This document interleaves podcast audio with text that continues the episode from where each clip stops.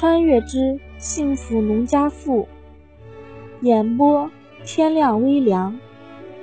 第七章：王兰的幸福。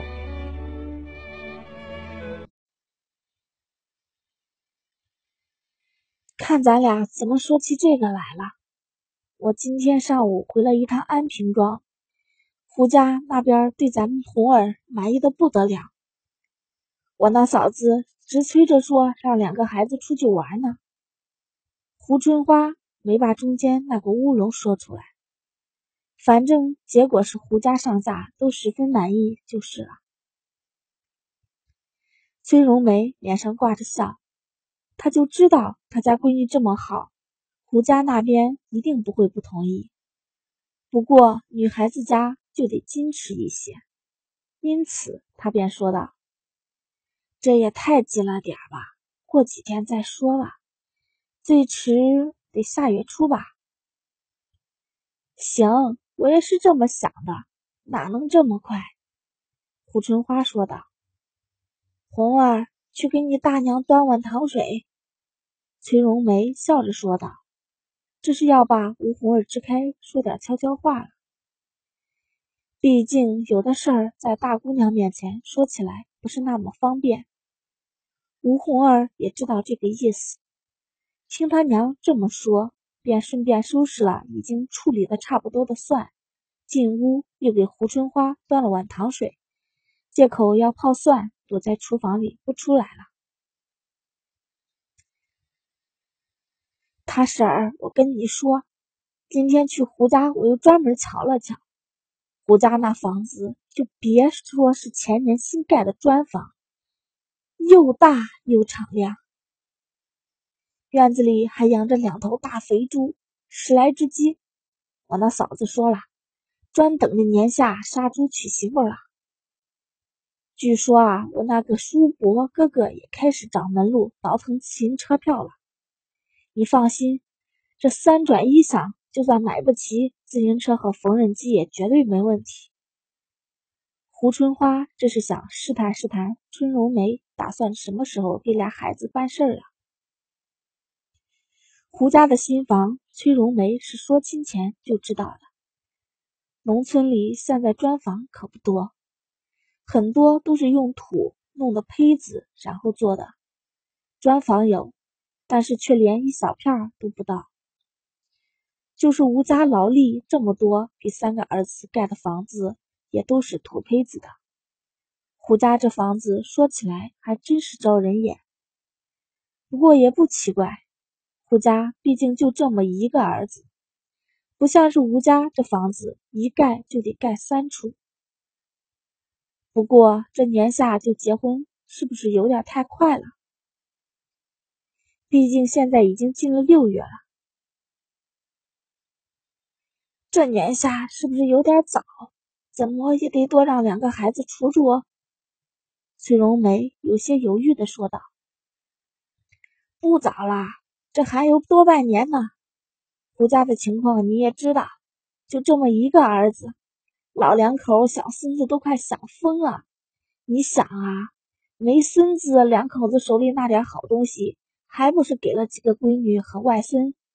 我跟你说，胡家的家底儿可不薄。”几个闺女结婚的时候，一人一个金六子。当初我可是瞧得真真的。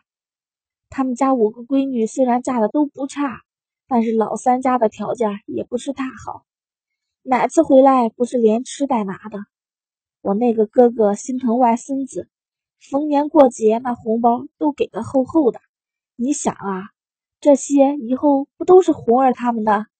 早点结婚，有了亲孙子。外孙子也就没那么稀罕了。吴春花跟崔荣梅说道。崔荣梅心里也是一动，虽然现在说这个还有点早，毕竟俩孩子才刚见了一面，但是实际上已经不早了。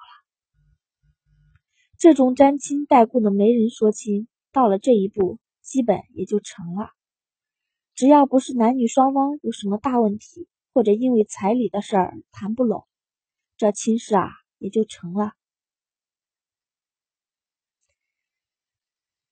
我跟你说，你可别错拿了主意。要是再等一年，还不一定贴出去多少东西呢。再说咱们红儿的年纪也不小了，三年就是二十一的大姑娘。你看村里这么大的姑娘，哪个还没婆家？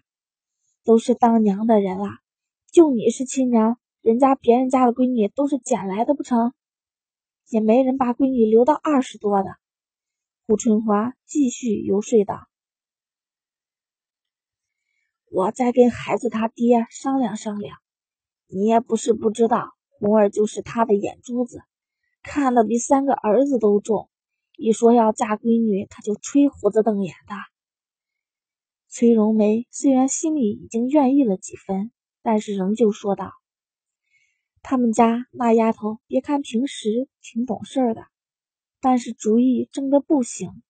她这当娘的有时候都拧不过，还得他们家那老货把闺女看得金贵的不得了，恨不得红儿长到二十五六岁再说亲。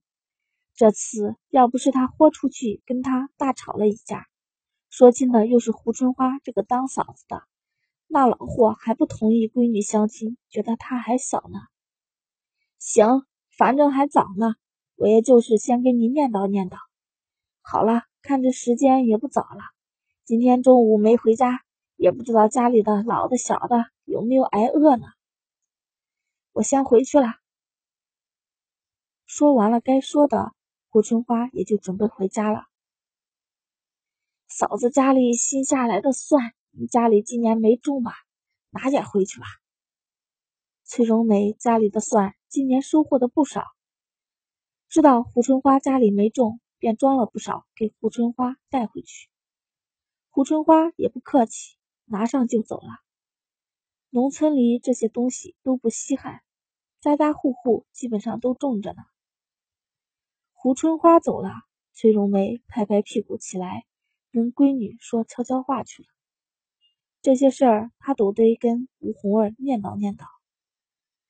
崔荣梅在这儿跟吴红儿说着儿媳妇经，隔壁王兰擦了擦红彤彤的眼睛，端着一碗面条进了他们的屋子。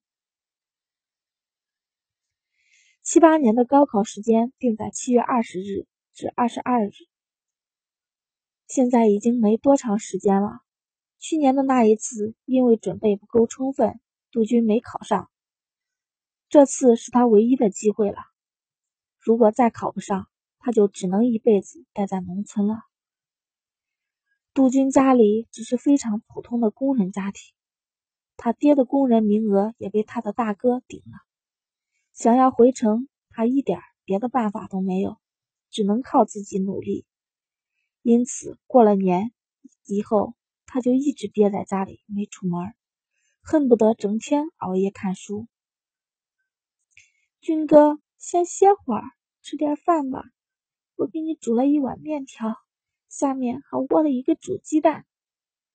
王兰看着杜军仍旧坐在那里看书，便出声打断道：“他几个嫂子闹了一天，他们两个中午饭都没吃好。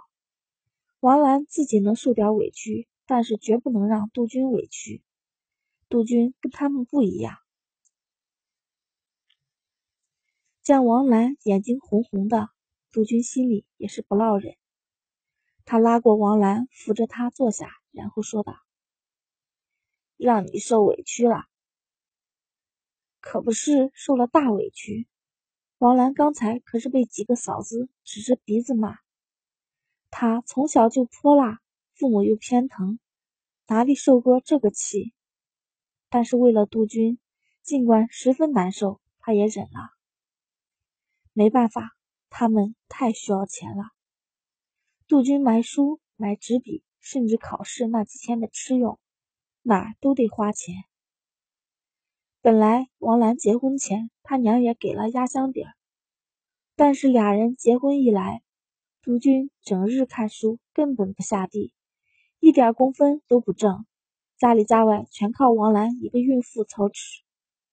王兰又时不时的给杜军开个小灶，虽然他的压箱底足足有一百块钱，但是现在也花的几乎不剩下什么了。正因为如此，他才会趁着家里收了麦子，想跟他爹娘借点钱，谁知道被他几个嫂子闹腾的这么难看。没事儿，我不委屈，军哥你别担心。现在是爹不在家，等晚上爹回来，我再跟爹说说。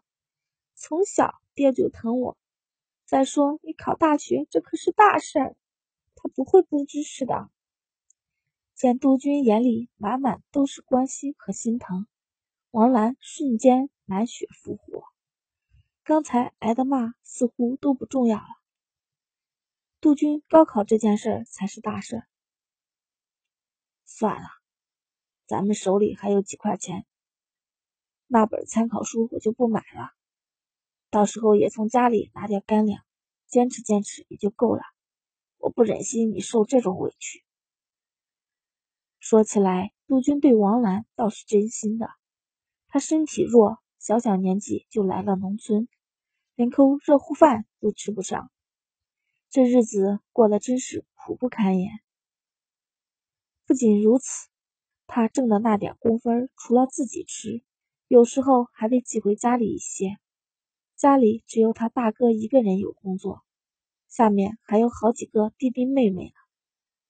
有一段时间，他是十分怕家里来信的，因为家里一来信，也就意味着他要挨很长一段时间的饿了。那时候，他觉得自己的天都是黑的，前方看不到一点光亮。王兰就是那个时候来到他身边的。王兰父亲是生产队的队长，家里劳力多，日子过得很是不错。因此，王兰便时不时的补贴他。王兰就像杜鹃黑暗生活的一一抹阳光。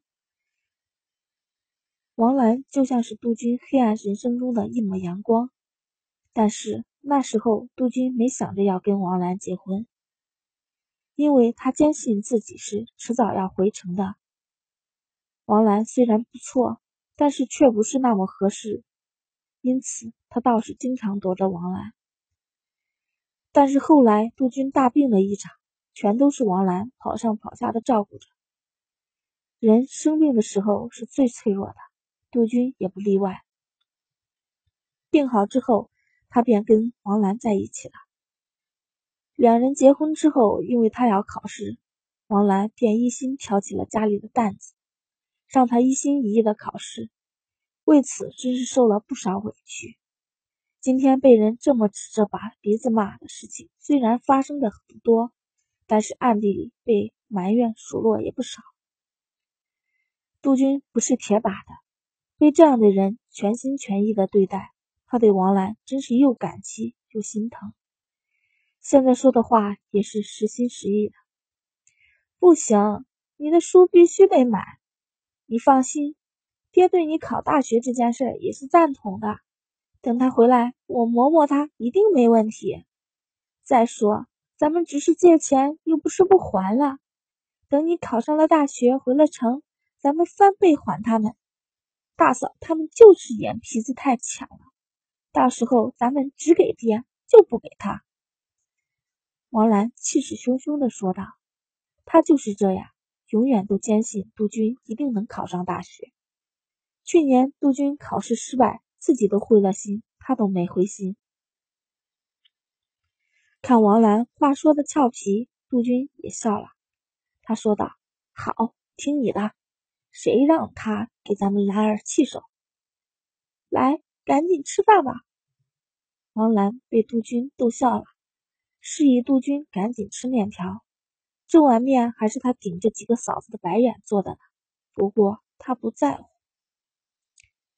来，一起吃吧，这么大一碗我也吃不了。杜鹃见王兰时不时的瞟一眼面条的样子，心里一阵酸楚。说起来，王兰自从怀孕之后，什么好吃的都没吃到，有点细粮都给她了。毕竟谁家舍得总吃白面呢？这一碗面条也是十分不容易的。见杜军把面条夹到了嘴边。王兰十分甜蜜的吃了一口，小两口就这样你一口我一口的把面条吃完了。这时候的王兰虽然苦但是却是十分幸福的。很久以后，这段时光的幸福时光，仍然是他坚持下去的动力。第七章播讲完毕，谢谢大家收听。